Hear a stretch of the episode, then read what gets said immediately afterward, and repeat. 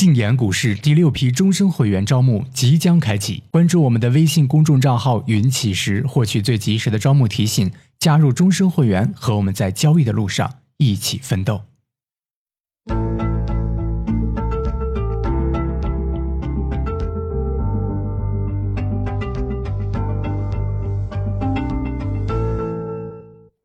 行到水穷处，坐看云起时。欢迎大家来到静言股市。呃，昨天晚上这个这个就是我们文章搞到后面我也没有弄完哈，然后十点钟的时候，振兴说这个就是今天还不发不发了，然后说这个发个文字给大家，就今天我们就不发文章了啊，很抱歉啊，这个呃昨天工作没有完成啊。然后呢，昨天呃，唐朝老师发了一篇文章，但是我看了之后也有一些感触吧，跟大家聊一聊啊。聊完之后，我们再聊今天的主题。嗯，唐老师呢发了一篇文章，名字叫《终点起点》啊。这个终点什么意思呢？终点就是呃，他在雪球的终点啊。以后呢，唐朝老师就不在雪球网上发东西了，然后。而且把这个雪球网之前的所有的帖子都清空了。那起点当然就是呃，那以此再作为一个新的起点喽。啊，那为什么会从雪球退出来呢？其实很重要的一个问题就在于，呃，就是社交平台这种东西啊，它不像公众号。公众号呢，很大程度上是一个呃。就是私级的地方，但是公众平台是一个杂乱的地方，所以什么人都有，嗯。然后这个唐老师说啊，说这个，呃，人生最快意的事情就是去见喜欢的人，聊喜欢的事，把时间浪费在喜欢的人身上。但是呢，在雪球待的那么长时间呢，就是有太多时间浪费在了讨厌我的人身上，然后去和别有用心的人针锋相对。啊，然后用垃圾人的语言去对付垃圾人等等的吧。嗯，你比如说现在世界杯啊，然后在各种世界杯的论坛，大家真是相互的骂，相互的这个什么，这这一个道理的，就是呃龙蛇混杂。同时呢，在那种平台上又不需要为自己的言行负责任啊，所以呢，就是会比较乱一点。嗯，在其中呢，唐朝提到一个问题啊，就是他说老唐是凡夫俗子，乐意付出，但是呢，我也想看到回报啊，无论是精神的还是物质的，嗯。那么他说，如果说我看到那些 ID 后面，呃，写着赞赏次数零、赞赏金额零的人，问头几个问题呢，还乐呵呵的回答，连续问的多了啊，心里面难免会想，说你这家伙是不是当我傻逼啊？对吧？其实你就指望着别人不占任何铜锈味，啊，完全无私的去分享干货，那那那那，你你这个想法是不是有问题呢？嗯，所以呢，就是呃，他就提到这个问题，就是说我们这些内容创作者啊，是不是呃也应该或者说有那个资格去要求啊一些回报啊？比如说唐老师会接受一些。广告包括一些 P to P 的广告啊，当然我跟振兴我们从来没有接过任何广告啊，主要是因为我们这个这个粉丝数量远远比唐老师要低啊啊，如果我们跟唐老师的粉丝数量一样多，我们会不会接广告我也不知道啊啊，但是唐老师接了一些 P to P 的广告啊，很多人也骂他啊，这个这个也让这个唐老师很不爽，就是就是。对于这个内容创作者来说，其实是耗费了很大的时间和精力去做内容创作和内容分享的。在这个里面呢，它其实是呃有两个过程，这两个过程都很麻烦。就我个人的感觉啊，两个过程都很麻烦。第一个过程呢，就是呃，就是内容的形成啊。啊，也就是说，你一些想法、一些观点、一些逻辑形成了。第二个呢，就是内容的表达。也就是说，我的这个观点、想法、逻辑，我要把它表达出来，这两个其实都不容易。那对于做投资来讲，内容的形成，首先你有自己的充分的投资经验，其次呢，呃，你可能需要广阔的去阅读或者广阔的去看行情。那对于唐老师来说呢，他主要是呃这个做做财报分析、财务分析啊，所以他需要大量广泛的去阅读财报。大家，我我不知道有没有人买过年报啊？就是你到淘宝上是可以去去买的，或者是跟我一样哈，你你到那个官网上下载一份年报，然后到淘宝上让人给你打印成书。每一份年报几百页是很正常的啊。那他每分析一家企业就需要去研究一份好几百页的年报，所以内容的形成是非常不容易的。但与此同时呢，内容的表达也很不容易。大家可能会觉得，那你心里面有，你说出来不就完了吗？但是自己可以尝试一下啊，或者说你回过头来你去想，我们每个人写作能力最强的时候，可能是高三的时候，因为那个时候我们专门去训练写作文。但是那个时候有几个人能把高考作文写好啊？啊，那内容的表达也是一个问题。呃，我呢，以前的时候就是每天一篇文章我也写得出来。我现在也不知道为什么，写文章越多，对自己的要求越高。每篇文章我都反复的去读一下，啊，就是呃流畅不流畅啊啊，然后这个呃语言上有没有什么问题啊或者怎么样的，嗯，这里面呢既包括咱们自己的文章，也包括就是一些读书节目的文章。比如说我举个例子啊，就是呃前两天给孩子写这个稿子的时候，这一句话，呃。说从今天开始，我们就要跟大家聊一个重要的话题，那就是我们要怎么做才能赚到钱。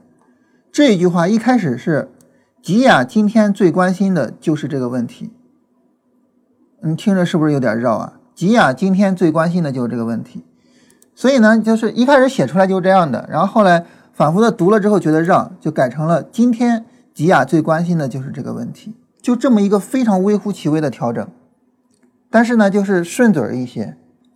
这个这个其实可能听众也好，观众也好，就是看文章的人或者看视频的人，可能根本就在意不到。但是呢，你作为一个内容创作者，你是非常在意的。就是你知道，如果把今天放后面是不顺嘴的。所以这种情况下呢，就是无论是内容的形成还是内容的表达，其实都是都是有一定难度的。嗯，所以我看到唐老师这篇文章，我是有一种感同身受的感觉。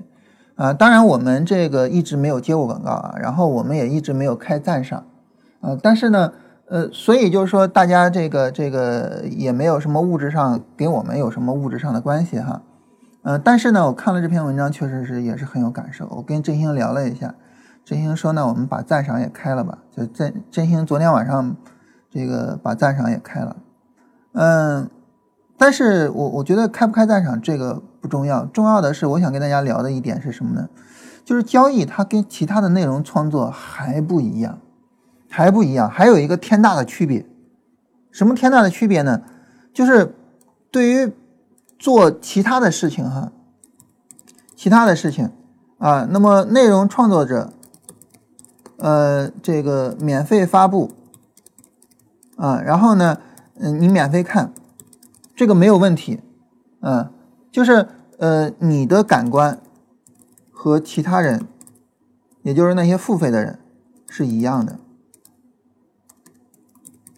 这是其他的哪些内容创作，你比如说你去看呃罗振宇老师的节目啊，当然现在他不做了哈，但比如说你去看罗老师的节目的话，啊，你无论是有没有在这个罗老师的。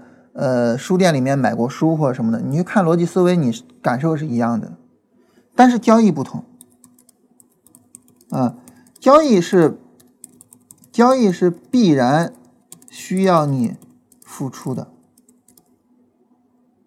啊。那当然，我指的不是这个呃赞赏或者是其他的这个相关的钱啊，而是呃专注。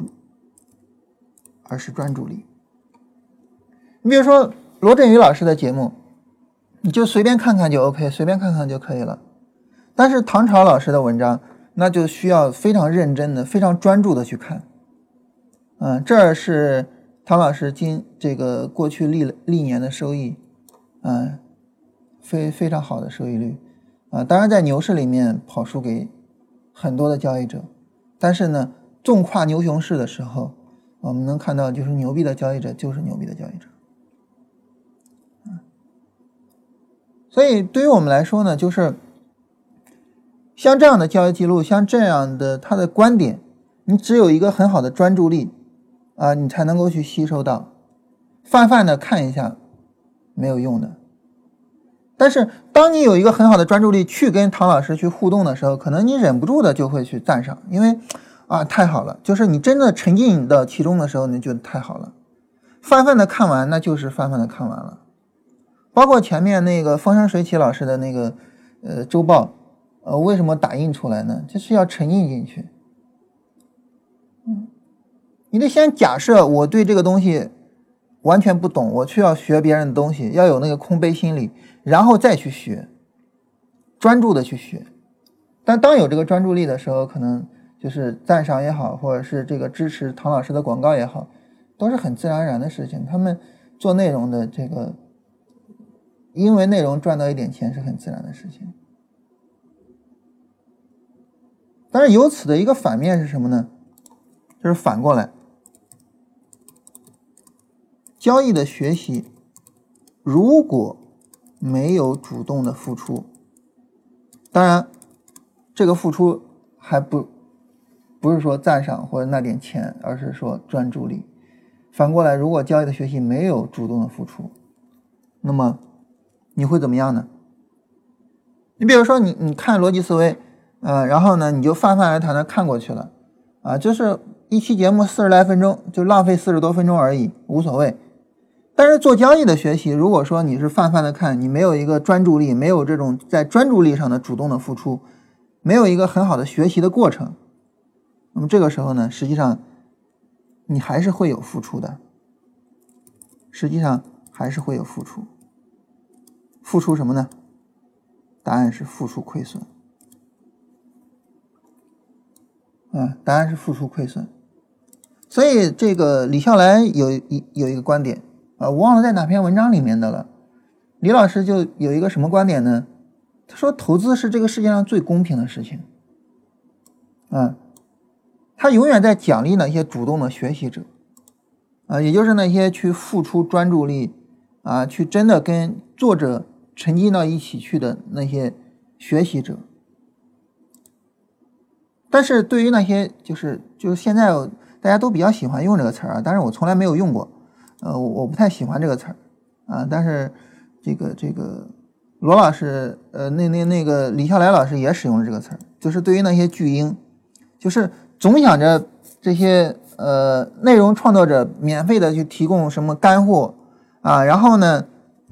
这个发一篇文章好像不怎么自己不怎么认可，就是说你这都都不是干货啊，这你要写的干嘛呀？这又不是干货，嗯，然后呢发一篇文章自己认可，就说哎这篇才是干货。那对于这样的人来说呢，投资市场最公平的就是让他们亏损，让他们亏损，啊，这是投资市场最公平的一件事情。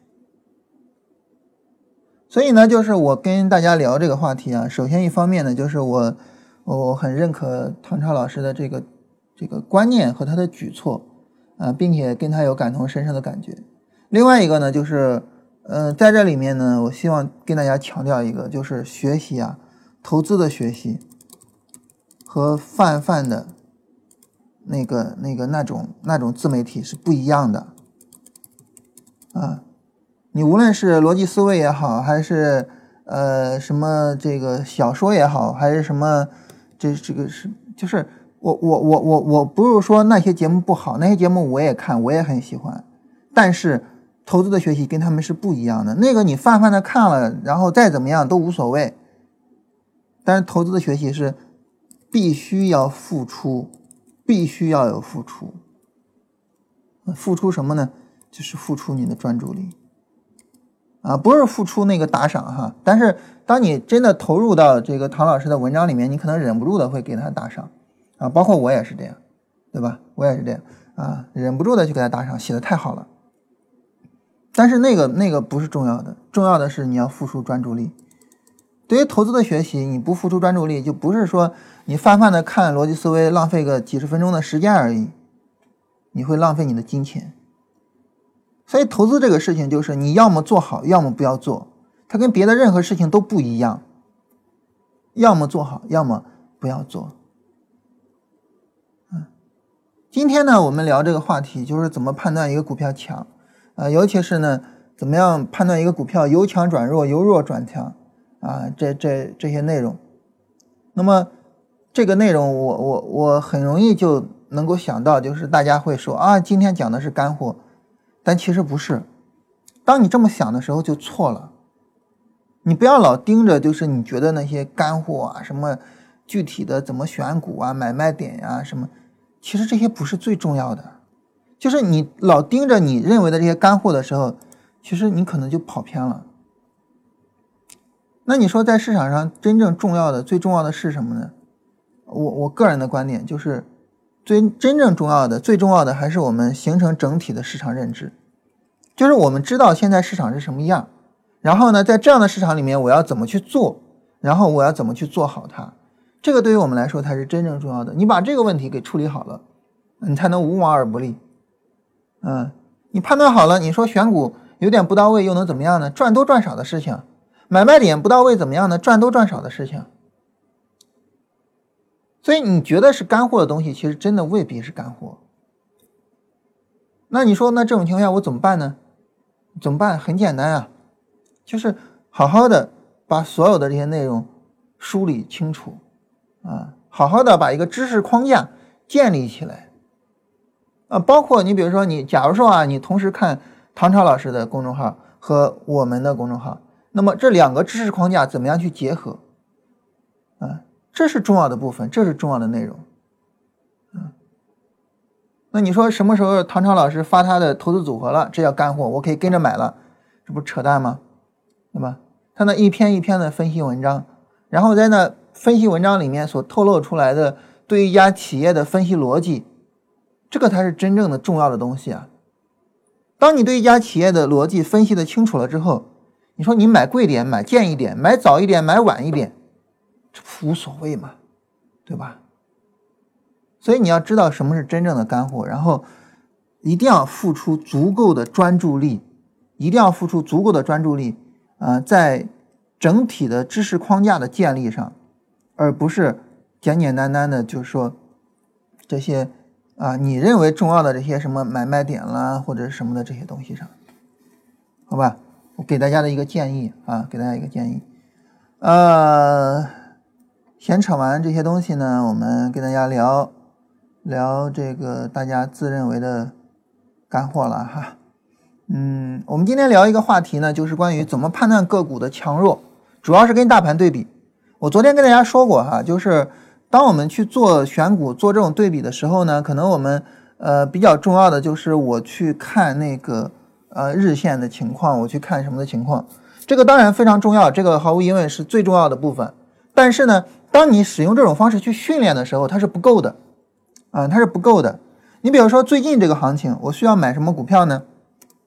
你比如说哈，最近的这个走势，买超图软件这个是没有问题的。当然现在已经过了买点了哈，这个过了买点了，然后我可以，呃，这个这个，呃，就是买超图软件这个是没有问题的。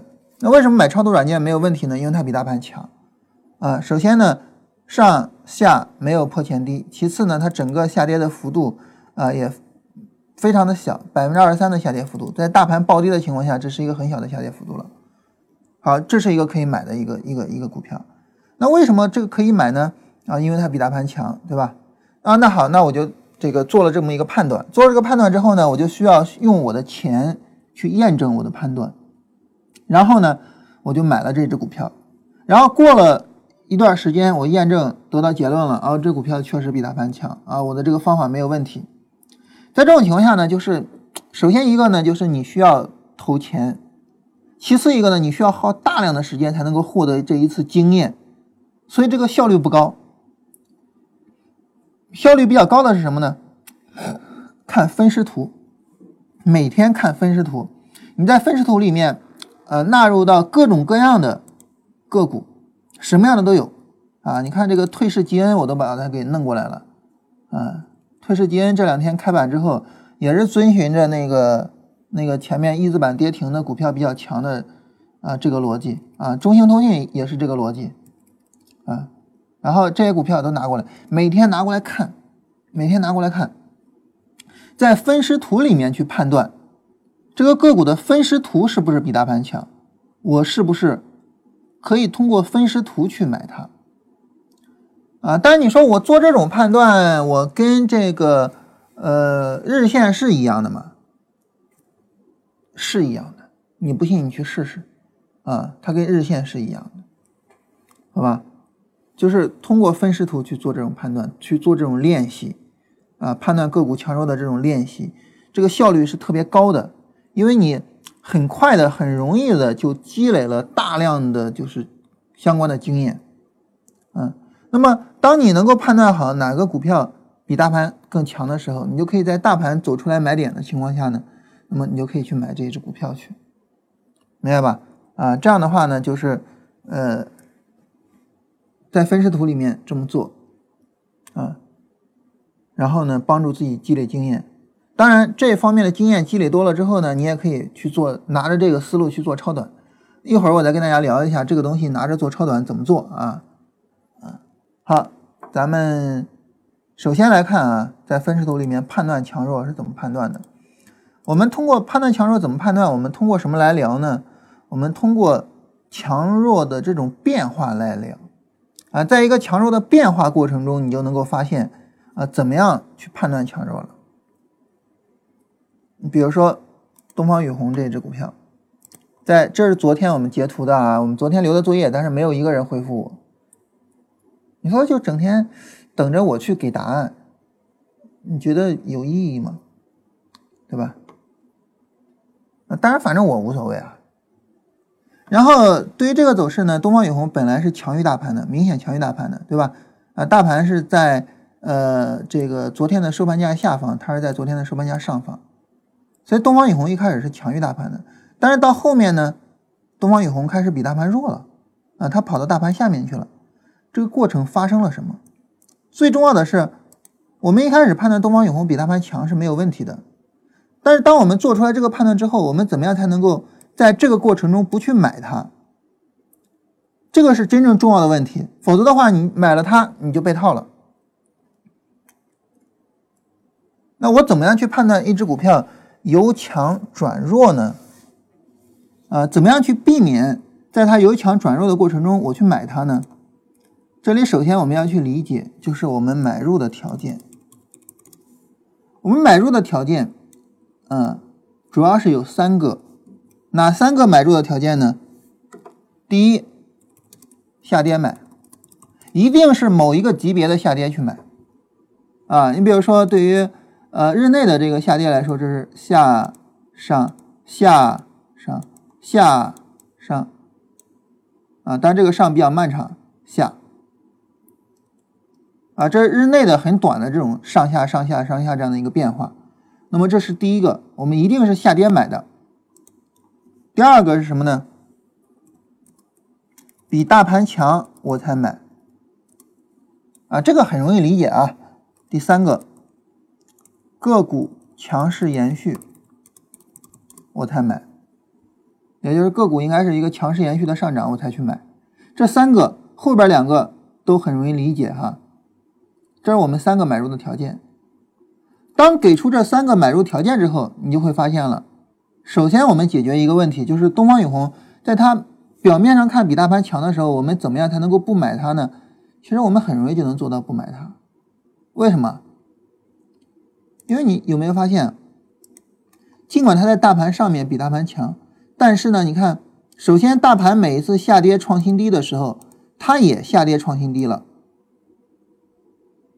这说明什么呢？这说明强势并没有一个很好的延续。这第一点。第二点，在大盘每一次下跌的时候，它的下跌幅度是比大盘的下跌幅度要大的。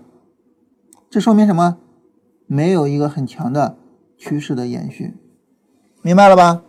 明白了哈。这样的话呢，首先第一个就是我们就能够避免在表面上看这只股票比大盘强的情况下盲目的买进去。第二个呢，我们就能够及时的判断出来，这个个股有可能由强转弱，啊，当然你说我我做空不做空是另外一回事儿，但是这个股票可能不能买了，可能不能买了。记一下这些要点，记一下这些要点，这些要点在呃这个分时图上能用，在这个这个短线操作、波段操作上也能用。我们来看一下短线操作以及波段操作怎么去使用这个方式。我们拿贵州茅台举例子吧，好吧？啊，我们拿这种比较典型的这个这个牛逼的股票来举例子。我们来看一下，叠加一下沪深三百吧。好，当我们叠加一下沪深三百之后呢，然后我们会发现，就是假如说啊，假如说我是一个做短线的，首先我是下跌买。那下跌买是一个什么样的下跌去买呢？因为你是做短线的，所以你的所谓的下跌买就是出绿柱的时候去买，这是一个你这个级别的下跌。那我就要去看了，在我这个级别的下跌上，这个下跌买的时候，在这个下跌的时候，它是不是满足两个条件？第一个呢，它比大盘要强，跌不动；第二个呢，是什么？它自己的走势也是一个强势延续的走势，是不是符合？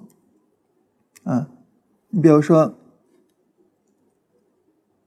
这个上涨回落，它是不是比大盘强？啊，这个上涨回落它是不是比大盘强？它自己是不是一个明显的上涨的走势？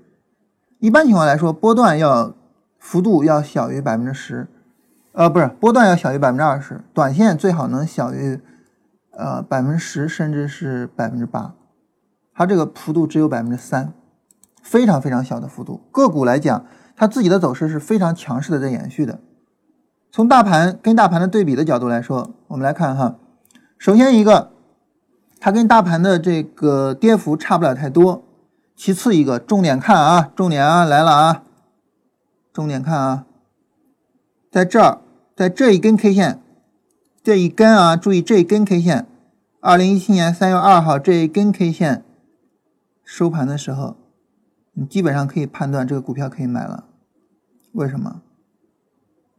因为大盘是下跌的，但是个股是上涨的，个股总体上是上涨的，但大盘是下跌的，可以去买它了，啊。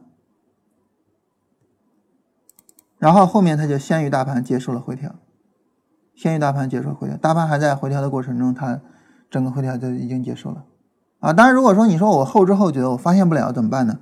发现不了没关系啊，你等大盘在这儿，你注意看啊，大盘在这儿还在还在回调过程中呢啊，大盘在这儿还在跌着的，你在这个地方，在这个平台上去买。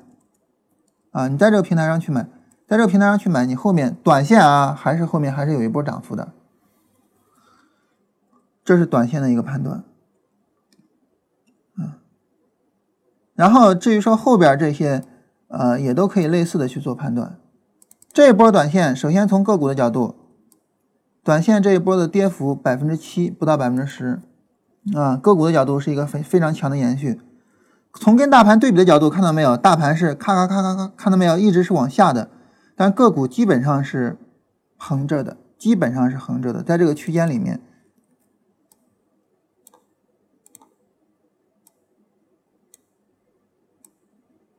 看到没有？大盘是往下的，个股基本是横着的，很明显这个个股是可以做的。但注意看了啊，注意看，这一次短线回调能不能做？当然事后看这一波短线回调也涨起来了哈，事后看也涨起来了，能不能做？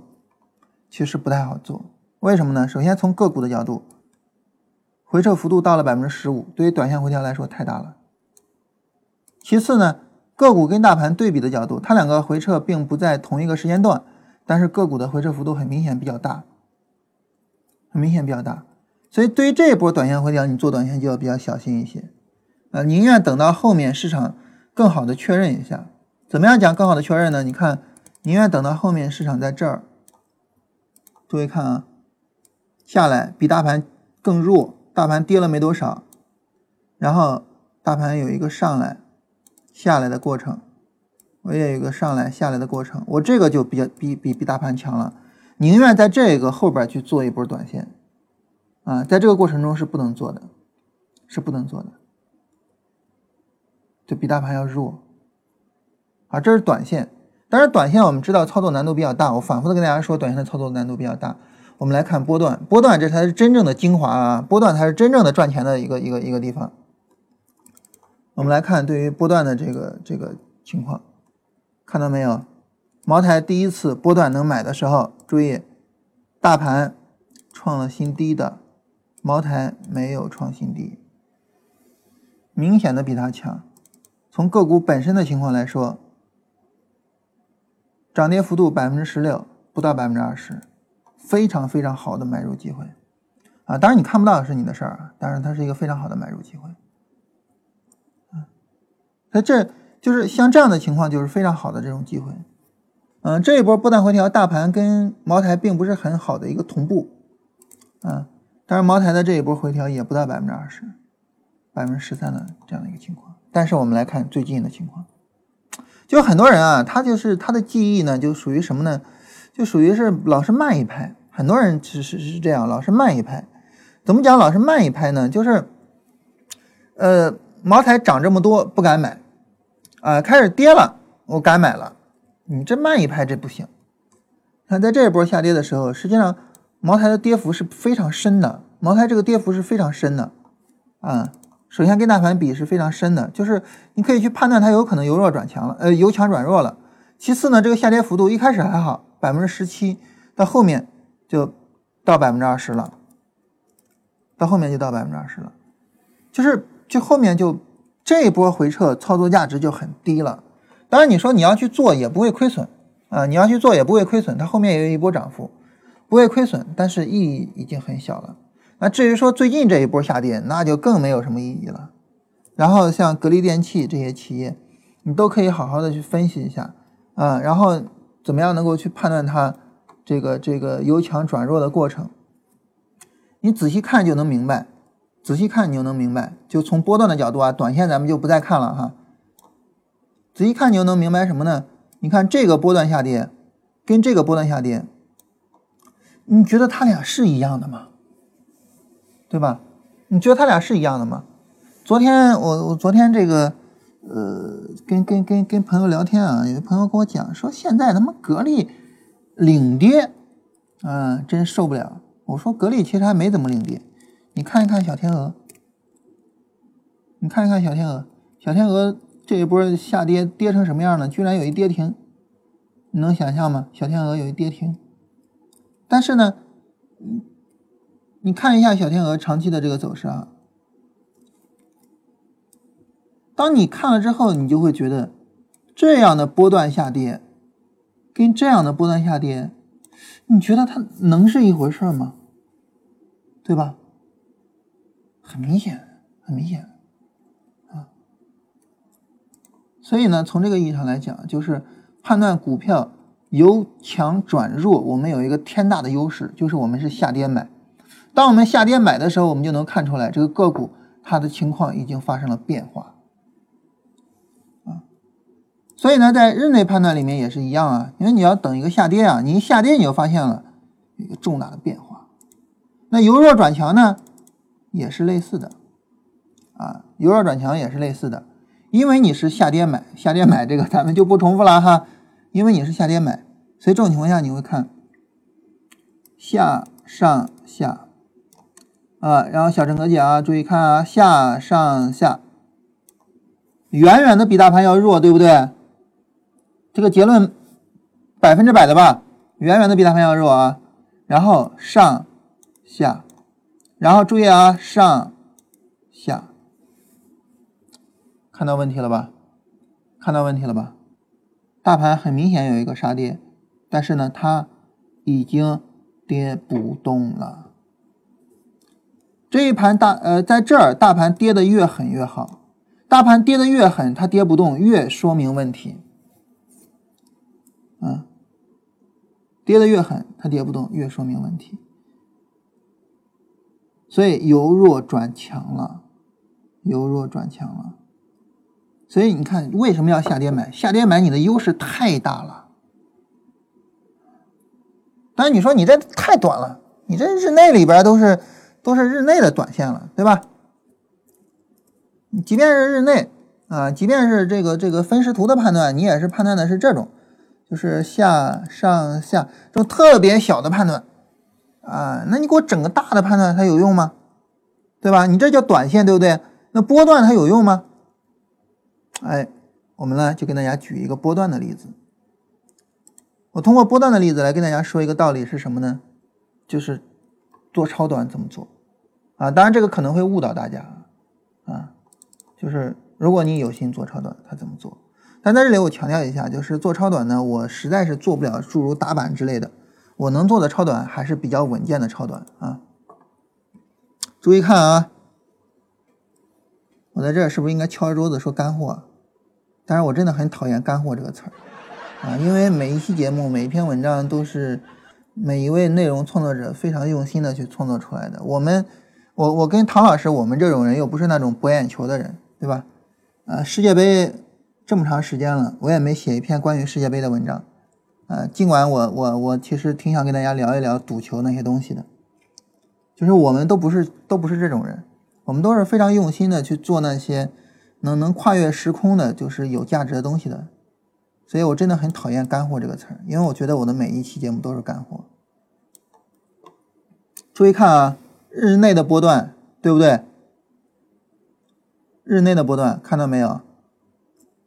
第二段暴跌看到没有？个股注意看啊，个股下来上下，看到吗？发现什么情况？没有破前低，对不对？没有破前低，怎么样？买，对不对？买。所以，如果说你做超短，假如说你做超短，你也做不了打板啊，跟我类似啊，那么你可以跟我一样，就是找一大堆股票放备选股，备选股我就不给不给大家看了哈，啊，放备选股，放到备选股之后呢，那么你每天在大盘走出来。这种买点的时候，大盘在这儿有一个买点，啊，当然你说我怎么知道大盘有一个买点呢？很简单，日内的短线基本上对应于一分钟，日内的波段基本上对应于五分钟。这个地方有一个，就是缠论叫背驰的走势，下来，一个中枢下来，很明显的一个买点，对吧？明显的一个买点，然后呢，当你发现了有这么一个买点之后呢，你就可以到你所有的备选股里面，因为你找备选股一定不是乱找的，明白吗？你那个备选股一定是有道理的，啊，一定是找近期的强势股或者什么的。那海特高新呢，我之前跟大家说过，我做过它哈。然后海德高新呢，它就是近期的比较强势的板块里边的，所以你就可以找到它，然后你就可以在这个地方买进了。一分钟图上，注意看买点，看到没有？肚脐眼看也能看见，这是一个买点，对不对？然后做一个超短，嗯，当天有百分之六的收益，然后今天是一个低开啊。假如说你今天开盘价直接出，也有百分之六的收益，最终也有百分之六的收益。说清楚了吗？就这么做超短，就这么简单。然后你通过这种练习，你不是为了做超短的，你如果真的是为了做超短的，你就去研究什么，呃，那个、那个、那个叫什么打板啊，或者什么的，那比这靠谱啊。所以你做这个练习不是为了做超短的，你做这个练习是为了什么呢？是为了深入的理解怎么去判断个股跟大盘谁强谁弱的，一定要能够深入的去理解，你要能够知道每天是二强还是八强，市场风格什么样。我怎么样去找到一个比大盘强的个股？我怎么去买它？你要能够去理解这些东西，嗯，这是你的任务。我我个人哈，我个人其实很不喜欢一个说法，当然很多的价值投资者是这么讲啊，然后当然我个人很不喜欢，就是跟市场保持距离。我我我我我我我非常不喜欢这个提法。我我觉得投资者不应该跟市场保持距离，投投资者应该在市场里边。有些时候你会发现，就是市场跟你想的不太一样了。市场有些时候会变，变的不再是你记忆中的那个样子。如果你跟市场保持距离的话，你会你会发现有些时候市场会变得不不再是你想象中的那个样子了，啊，这还是很令人伤感的。啊，我们举一个简单的例子啊，就是呃那个北京文化，北京文化这只股票，嗯，然后呢它涨了。涨呢两个原因，第一个呢就是大股东呃承诺要增持，第二个呢就是呃有一个片子是跟他们有关系，叫我不是药神啊，这个片子估计能报十五到二十亿的票房，一个二 D 的一个低成本电影啊，报十五到二十亿票房的话，它的净利润一下子就几个亿啊，所以呢就是连续拉了两个涨停。我今天早晨看到今天的这个开盘价的时候，其实我不喜欢，我不喜欢这样的走势，我不喜欢这样的市场。是现在这个市场太，你看跟跟大家对照一下，这个是《战狼》上映的时候，这个是《战狼》上《战狼二》上映的时候，《战狼二》五十多个亿的票房，最终的走势也就这样，也没有说像现在似的这么。对吧？这么不讲理，嗯，然后它这拉升的时候，第一天并没有去封那个涨停，然后第二天也没有去封那个涨停，然后后面才封了两个涨停，然后后面马上就有回调，然后再拉一个涨停，啊，因为这个这个呃，然后整个上涨结束，就这这是战狼二导致的，即便是战狼二那种五十亿的票房，最终也是比较温和的，相对来说，但是你看现在的市场。有点什么可以炒的，动不动的就涨停涨停涨停，其实我不喜欢，啊，我喜欢市场能比较温和一点，啊，你搞的市场里面都是小城科技这样的股票，就是涨停涨停涨停涨停，然后结束了，然后没了，有意义吗？有意思吗？对吧？啊，红川智慧，然后连续的涨停之后就什么都没有了，一地鸡毛，对投资者有什么意义？对企业有什么意义？没什么意义，我不喜欢。但是你喜欢不喜欢？市场就这样的，它跟你喜欢不喜欢有什么关系呢？对吧？市场就这样的，市场是这样的，你得理解它，啊，你得知道它是这样的，你得去理解它。你可以说我不参与，啊，你市场是这样的，我不参与，我我我我我不搭理你，可以没关系，嗯，但是你得知道，你得理解。退市基因为为什么涨停啊？它它可不是只有一个涨停啊，它这是涨停的，然后回调了几天，昨天上涨，今天又涨停的，为什么会涨停啊？其实很明显的，这个跟跟跟那个什么，呃，徐翔那个故事是有关系的，然后跟最近的这个超跌股的这个反抽的这个炒作是有关系的。但是你能想象吗？马上它就要结束了，七月十号，马上它就要结束上市了，然后有人去拉它涨停，放到以前的市场你没法想象，但是它真实发生了，市场就这样的。你可以不去做它，你可以不去搭理它，但是你得知道它是这样的。所以我我不太喜欢那个观点，就是我们要跟。市场保持距离，我觉得我们应该要关注市场，我们要知道市场什么样。嗯，当然你说我就是深刻研究企业，然后我就按照企业去买，那个没关系。你像风生水起那老师买那个航天信息，对吧？买了航天信息，然后就是一直持有着，啊，一直持有，一直持有，啊，持有了很长时间。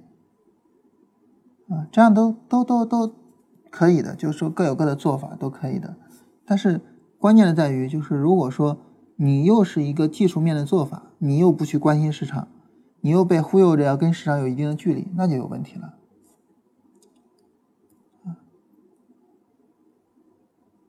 就更好的去理解市场，你要知道市场发生了什么，你要知道市场发生了什么，你要知道，比如说海德高新昨天涨。它为什么涨？它怎么能涨呢？如果是我，我我去买它，我能在哪儿买？我为什么去买？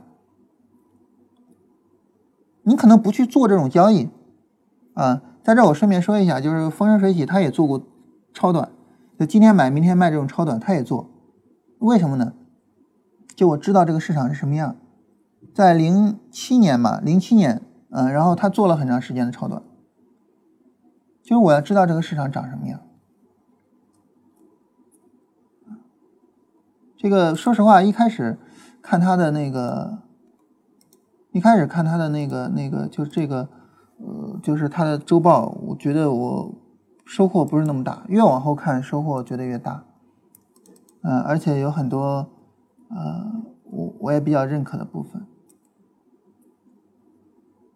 我不是鼓励大家去做超短，所以我一上来就是说我担心会给大家一个误导，呃，恰恰相反，我希望大家都去做波段，我希望我们所有人都去做波段，我我不希望大家都去去做超短，我希望大家做波段，啊，但是呢，就是你得去练习，你得通过这个去练习，你得通过这个知道。就是市场的这种强弱变化，你得知道我怎么样去对市场做判断。所以分时图是我们一个非常重要的工具，一个非常重要的干什么的工具啊？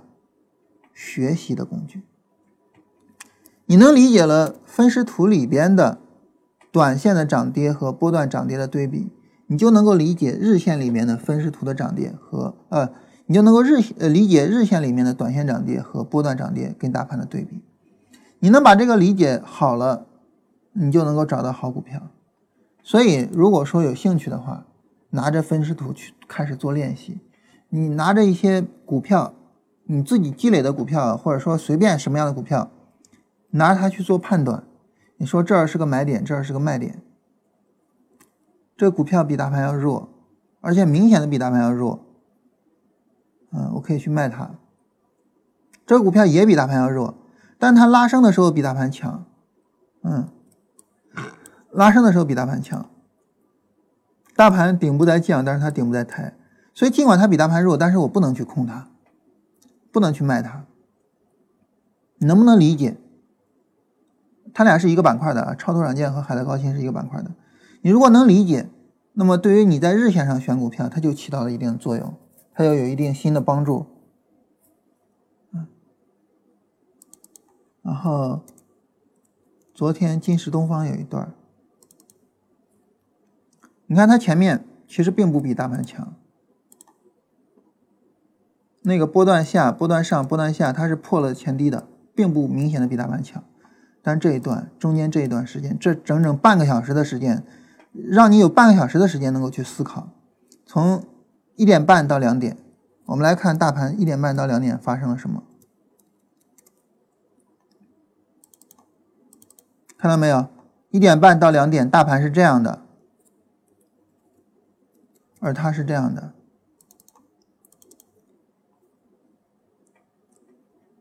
也就是说，如果做个超短的话，可能二十六去买它是有这个机会的。你可以不做，但是你不能不看见这个机会。啊，你二十六去买它，今天开盘二十不到二十七，一块钱，一块钱的利润。我再强调一下，我并不鼓励大家去做这种交易，但是我鼓励大家去看。嗯，你不做这个我支持啊，我也不希望你做。但是如果你不看的话，你通过什么去积累经验呢？对吧？我昨天给大家布置了这个作业，大家经常讲啊，你布置一些作业什么的。然后我昨天给大家布置了这个作业，没有一个人回复，一个都没有。那你就指望着通过我给你讲，然后去，呃，让你得到进步吗？我们马上就要发这个，呃，下一次的会员了，然后，呃，因为我们今年这个直播结束了，当然我跟振兴我们现在还没有定是，呃，就是，呃，元旦也就是阳历年直播结束了就不做了，还是农历年？呃，总之就是今年。这个这个直播，呃，今年过去，我们这个早晨的直播我们就暂停了，嗯，在这种情况下呢，大家可能会觉得，哦，那你直播暂停了，主要是去服务会员去了，那我去买个会员什么的。但是我想跟大家强调两点，第一点就是买，如果你自己不去付出那个专注力去学习，啊，在我去跟大家去付出的情况下，我去给你布置作业，我去第二天再给你讲的情况下，你居然不搭理我啊！当然这个无所谓啊，因为我没有损失啊。在这种情况下，其实买不买会员解决不了你的问题。很多人都问我说：“我是一个新手，适合买会员吗？”啊，我然后也有很多人问我说：“这个呃，我有什么什么问题？这个买会员能解决吗？”我都跟他们讲，跟新手没关系啊。你如果说是一个专注于去学习的话呢，那么会员的内容以及呢这个会员节目的展开，包括线下的一些活动，有助于你更好的学习。如果说呢你不是去学习的一个人，那么会员跟你其实并没有太大的意义。这是第一点。第二点就是我们现在不做，以后永远也不会。给会员推股票、分析行情，诸如此类的，永远都不会。所以，如果你说啊，我加个老师的会员，我是是推股票或者怎么样，想都不要想，永远没有这种可能性。那我们希望的就是，对于我们来说，我们希望的就是会员对我们有意义。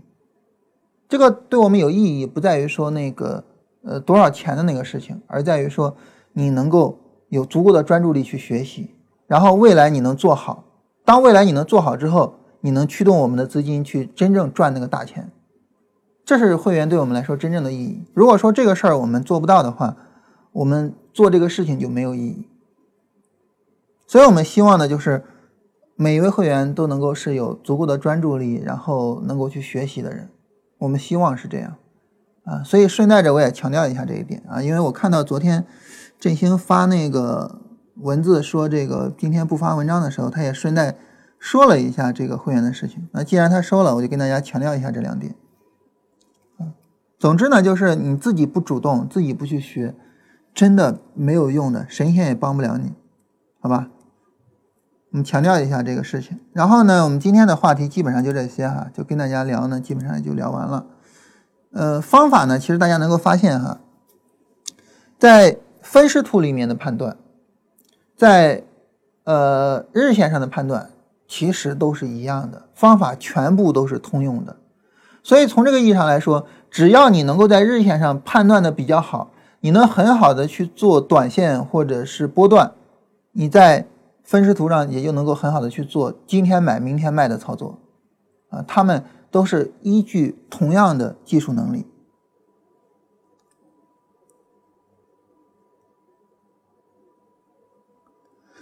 呃，上周五的时候选出来啊，这个这个有人问说淘宝怎么没有那个会员？因为还没有开啊，啊，计划是七月二十几号，七月二十三到二十八号。上周五的时候同时选出来零零二二八零和零零零。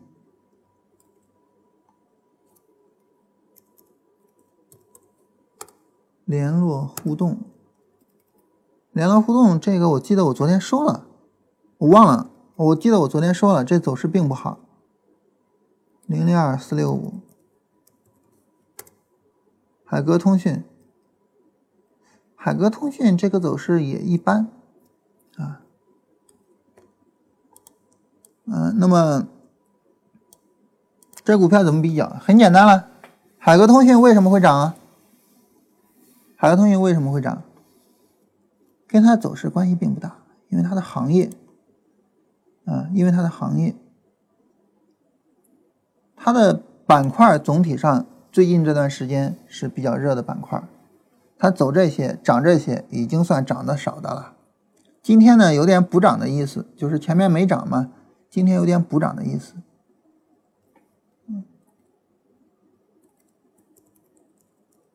但是零零二二八零呢就没有这方面啊。同时，这个走势，我记得我昨天说这个走势很弱啊。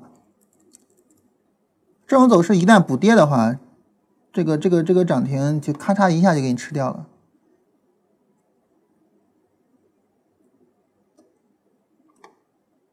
文华的指数对品种有没有指导意义？跟大盘是不是一样？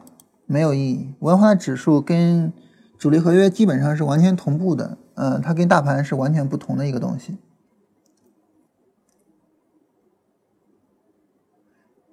呃，选股先大盘后板块再到个股，然后近期的软件、芯片，然后等等的这个涨得比较好什么的。嗯，大盘呢，嗯，见底见底的比较晚，怎么办？当然你自己也说了啊，大盘除了创业板见底比较早之外，那你为什么要除了创业板呢？对不对？你为什么要除了创业板呢？你自己都发现了创业板的见底是比较早的，那为什么？那你不在创业板见底的时候去直接做呢？那创业板就不是指数了吗？对不对？创业板就不是指数了吗？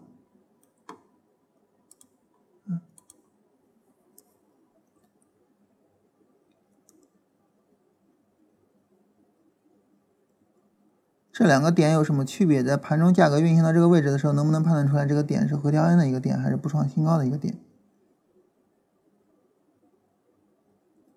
这俩都是回调 N 啊，只不过说后面这个回调 N 发展的比较厉害罢了。你在这儿能做什么判断呢？在这儿什么判断也做不出来。啊，在这儿你什么判断也做不出来啊！你在这儿唯一能够判断的就是市场要展开一个下跌 N。但是这个下跌 N 什么样，要等这个下跌 N 走出来再说。但你在这儿，你能够做出来一个判断，就市场要展开一个下跌 N，因为短线上有颈量，呃，有顶部降低，啊，所以你知道它要展开一个下跌 N。但至于说下跌 N 之后会怎么样呢，就不知道了，啊，这个就不知道了。啊，看看大家还有没有什么别的问题啊？没有别的问题，我们就到这儿。然后因为要去写那篇文章去了。